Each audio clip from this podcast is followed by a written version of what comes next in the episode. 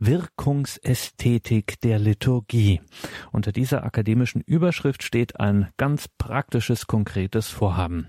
Der Lehrstuhl für Liturgiewissenschaft in Trier und das Max-Planck-Institut für empirische Ästhetik möchten wissen, wie Menschen die Liturgie der Kirche an Leib und Seele erfahren. Um das herauszubekommen, läuft derzeit im Internet auch eine Online-Umfrage. Im Mittelpunkt dieser Online-Umfrage mit dem Titel Erhebet die Herzen, im Mittelpunkt dieser Online-Umfrage steht das Singen in katholischen Gottesdiensten. Möglichst viele Menschen, die schon einmal eine katholische Messe besucht haben, sollen daran teilnehmen. Das Projekt Wirkungsästhetik der Liturgie und die Online-Umfrage Erhebet die Herzen. Darüber habe ich mit Professor Klaus-Peter Dannecker vom Lehrstuhl für Liturgiewissenschaft in Trier gesprochen. Ein Projekt mit dem Namen Wirkungsästhetik der Liturgie und darin die Online-Umfrage Erhebet die Herzen. Professor Dannecker, was erfragen Sie in dieser Umfrage? Wir erfragen, was Liturgie bei den Menschen auslöst oder wir wollen herausfinden, was an Leib und Seele geschieht, wenn Menschen miteinander Gottesdienst feiern. Das ist es vielleicht so ganz einfach in einem Satz ausgedrückt, was uns interessiert und was wir herausfinden wollen. Das steht im Zusammenhang mit einem größeren Projekt, das den Namen Wirkungsästhetik der Liturgie trägt, ist sozusagen der größere offizielle Auftakt für dieses Projekt, das noch in verschiedene andere Dinge sich äh, dann entwickeln wird.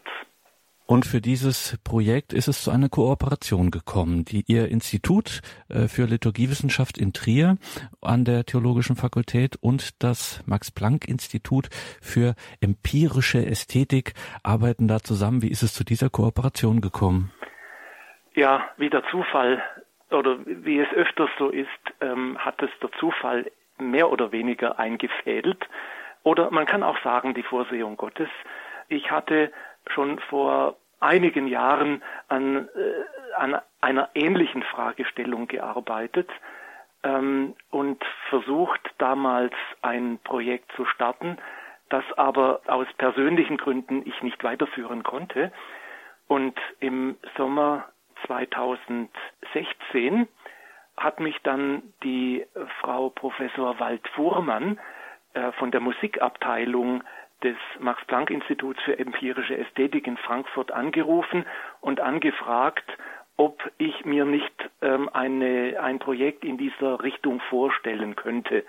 Damit hat sie natürlich bei mir offene Türen eingerannt und so haben wir angefangen zu überlegen, wie wir etwas herausfinden können über die Wirkungsästhetik von Liturgie und diese Umfrage ist jetzt ein erster Schritt dazu, etwas zu erforschen über das, was eben Liturgie in den Menschen auslöst, was Menschen erfahren, wenn sie miteinander Liturgie feiern, was sie spüren, was das mit ihnen macht, wie man so schön sagt.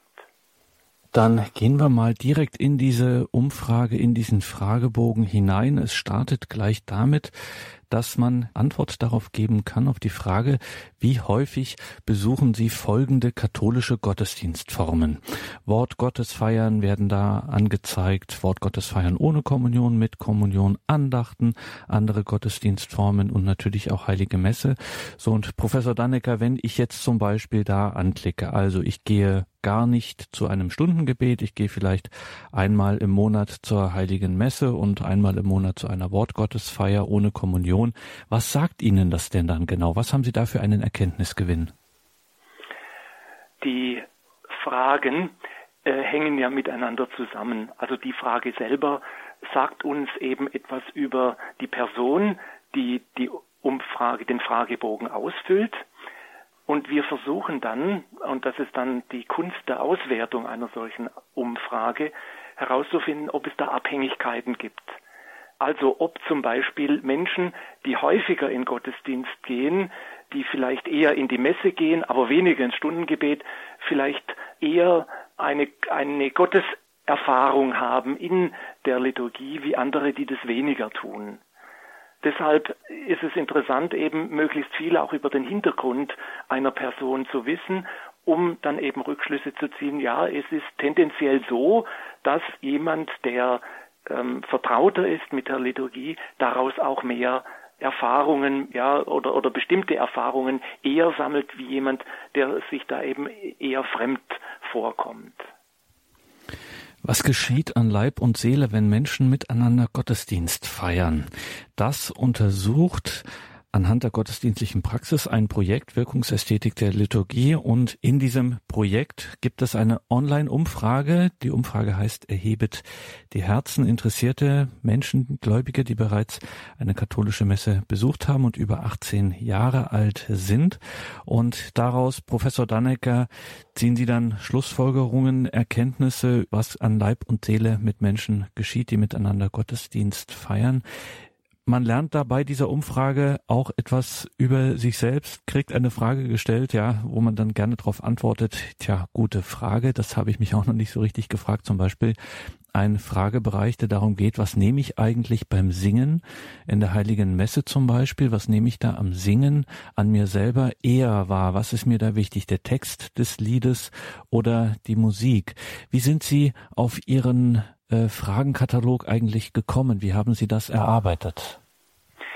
Das ist ein längerer Prozess gewesen. Ich habe mit Studierenden aus meiner Fakultät, an der Theologischen Fakultät in Trier, im vergangenen Sommersemester, also im Sommer Sommersemester 2017, ein Seminar durchgeführt, bei dem eine Vorform dieser jetzigen Umfrage mit wenigen Gläubigen in den Heimatgemeinden dieser Studierenden durchgeführt wurde. Das war so die erste Vorstufe und da haben wir mal ausprobiert, wie muss man die Leute fragen, damit man überhaupt, damit wir an die Antworten kommen, die uns interessieren. Und aus diesen Erkenntnissen, natürlich auch aus diesen Ergebnissen, ist dann so in, in vielen ähm, gemeinsamen Überlegungen mit äh, gemeinsam mit den Leuten vom Max Planck Institut für empirische Ästhetik, also das ist vor allem die ähm, Frau Waldfuhrmann und der Herr Bönnecke, der dieses Projekt dort betreut, ist dann dieser Fragebogen entstanden, den wir auch mit verschiedenen ähm, Gruppen getestet haben ähm, und hoffen, dass wir dann eben diese ähm, Erkenntnisse daraus gewinnen. Und ähm, jetzt noch zu der speziellen Frage, die Sie gestellt haben, die Ihnen aufgefallen ist, was nämlich eher war, Text oder Musik. Das ist eine Frage, die ich mir selber ähm, oft stelle, ähm, wenn ich zum Beispiel im Gespräch bin mit einem Brautpaar, das die Hochzeit vorbereitet. Ähm, bei der Liedauswahl, die die Menschen da manchmal vorschlagen, da frage ich mich, haben die den Text nie angeschaut? Ist für die die Musik, die sehr schön ist, die ich auch schön finde, äh, ist die ähm, so vorherrschend, dass die den Text völlig übersehen? Das habe ich mir ähm, äh, schon öfter gefragt und daraus ist dann diese Frage entstanden, um eben da noch ein bisschen verlässlichere Daten zu kriegen. Und was ich vorher schon erwähnt habe, auch vielleicht in Zusammenhang mit dem Menschen selber, mit der Person selber, ob jetzt eher, äh, kann man sagen, kann man vielleicht herausfinden, dass Menschen, die weniger in Gottesdienste gehen, eher die Musik interessiert und Menschen, die häufiger gehen, auch eher auch auf den Text schauen. Ist eine Vermutung oder könnte eine Vermutung sein, aber ähm, da äh, sind wir gespannt darauf, was wir da herausfinden können. Und haben Sie da für so ein Vorgehen, für so eine Umfrage gibt es da auch Vorbilder. Ich denke beispielsweise an den Prozess bei der Erstellung des nun nicht mehr ganz neuen Gotteslobes. Da hat das sowas sicherlich auch schon mal eine Rolle gespielt, dass man so liturgiewissenschaftlich da auch äh, zuarbeitet. Ja, beim neuen Gotteslob hat es ähm, ja die Vorabpublikation gegeben wo man mit einer ganz dünnen Publikation mal verschiedene Dinge ausprobiert hat. Was man jetzt auch im neuen Gotteslob merkt, da waren zum Beispiel noch äh, mehr fremdsprachliche Lieder drin.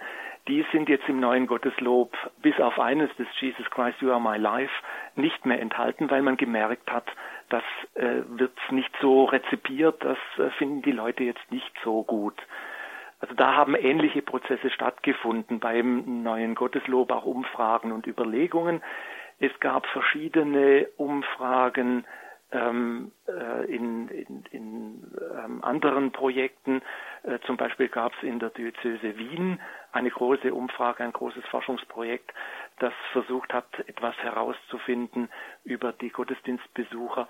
Aber ähm, so streng empirisch, wie wir es jetzt machen, ist es das erste Mal, dass es eine solche Umfrage gibt oder ein solches Projekt zur Wirkungsästhetik von Liturgie gibt, das bewusst alle ähm, Gruppen, die Gottesdienst feiern, mit in den Blick nimmt. Also uns geht es ähm, jetzt nicht nur darum, die Gottesdienstbesucher zu untersuchen, sondern alle, also auch die, die die Gottesdienste leiten, die Priester, die Diakone oder die bei Wortgottesdiensten. Es sollen möglichst viele Menschen in den unterschiedlichsten ähm, Gruppen daran teilnehmen, um da auch eine breite und verlässliche Datenbasis zu bekommen.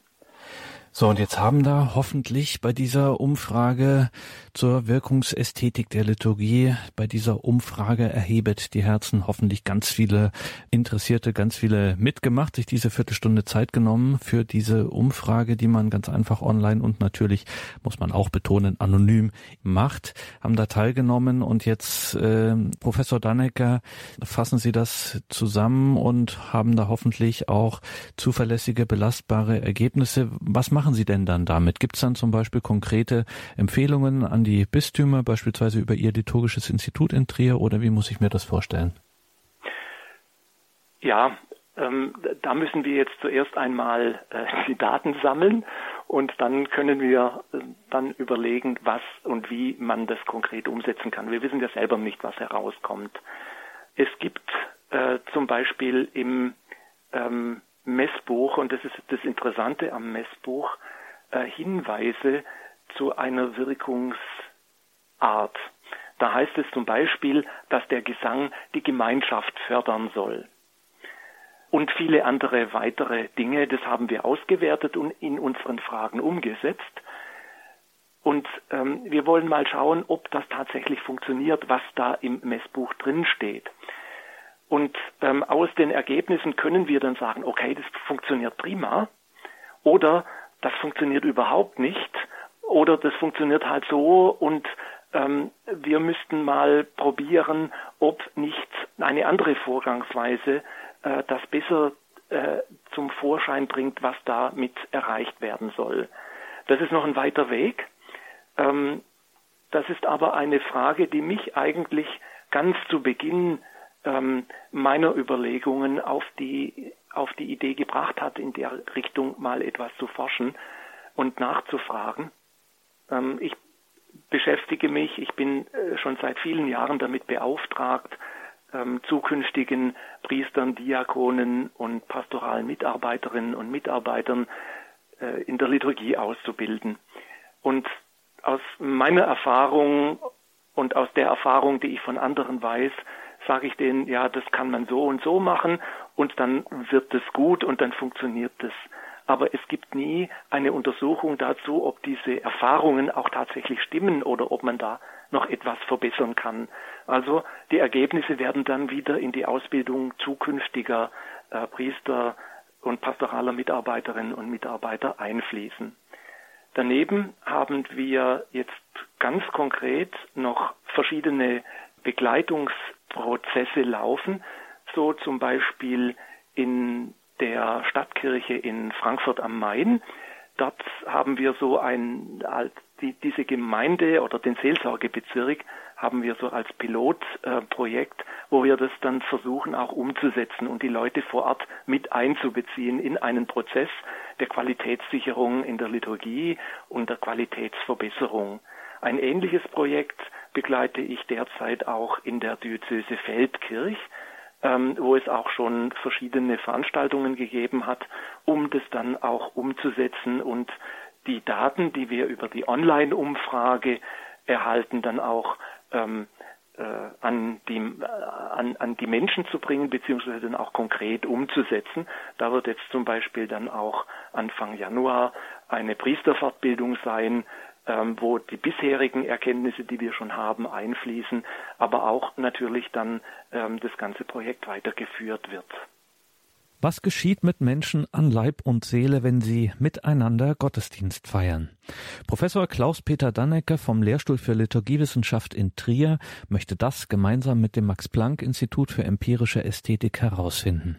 Im Rahmen dieses Projektes richtet sich derzeit eine Online-Umfrage an alle Gläubigen, um mehr über das Erleben von Singen in der Liturgie zu erfahren. Je mehr Menschen sich an dieser Umfrage beteiligen, umso besser für das Ergebnis und man erfährt auch etwas über sich selbst. Eine Win-Win-Situation. In den Details im Tagesprogramm auf Horeb horeb.org finden Sie den entsprechenden Link, wo Sie sich an der Online-Umfrage erhebet die Herzen singen in katholischen Gottesdiensten beteiligen können. Und wir bleiben beim Thema Liturgie. Es geht nun zum Stundengebet, zum Nachtgebet der Kirche um 21.40 Uhr. Bleiben Sie dran und beten Sie mit. Alles Gute und gottesreichen Segen wünscht Ihr Gregor Dornis.